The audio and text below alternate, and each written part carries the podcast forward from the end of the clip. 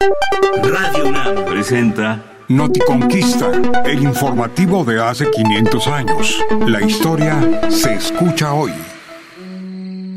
En las historias y cartas que escribieron sobre la conquista de México, los expedicionarios españoles presumen el esfuerzo y la valentía que los llevó a internarse en una tierra desconocida, rodeados por millones de indios. Por eso, Alfonso Reyes afirma que eran hombres de polvo, sudor y hierro. Lo que rara vez mencionan es que durante la mayor parte de la guerra, cada uno de ellos fue acompañado y cuidado por varias mujeres indígenas, de cuyos cuerpos disponían.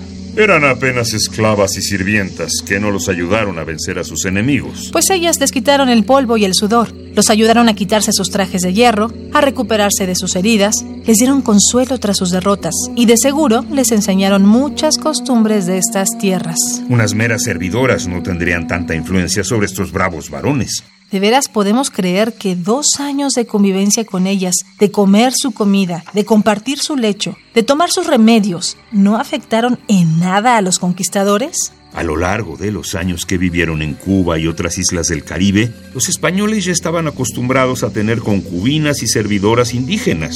¿Y estas otras mujeres tampoco los cambiaron? ¿Tampoco les enseñaron nada? Los españoles nunca lo mencionan, ni en Cuba ni en México. ¿No sería porque admitir que habían sido influidos y cuidados por mujeres indígenas pondría en cuestión su virilidad? ¿No sería porque contar lo que comían y hacían con ellas pondría en duda su pureza como cristianos y españoles? ¿Acaso mintieron? Tal vez omitieron escribir de esas mujeres porque no les convenía. También porque en esa época y en la actual es muy fácil ignorarlas. ¿Y por qué razón los historiadores desde entonces tampoco han hablado de ellas? ¿No será, al menos en parte, porque la mayoría de ellos también son hombres?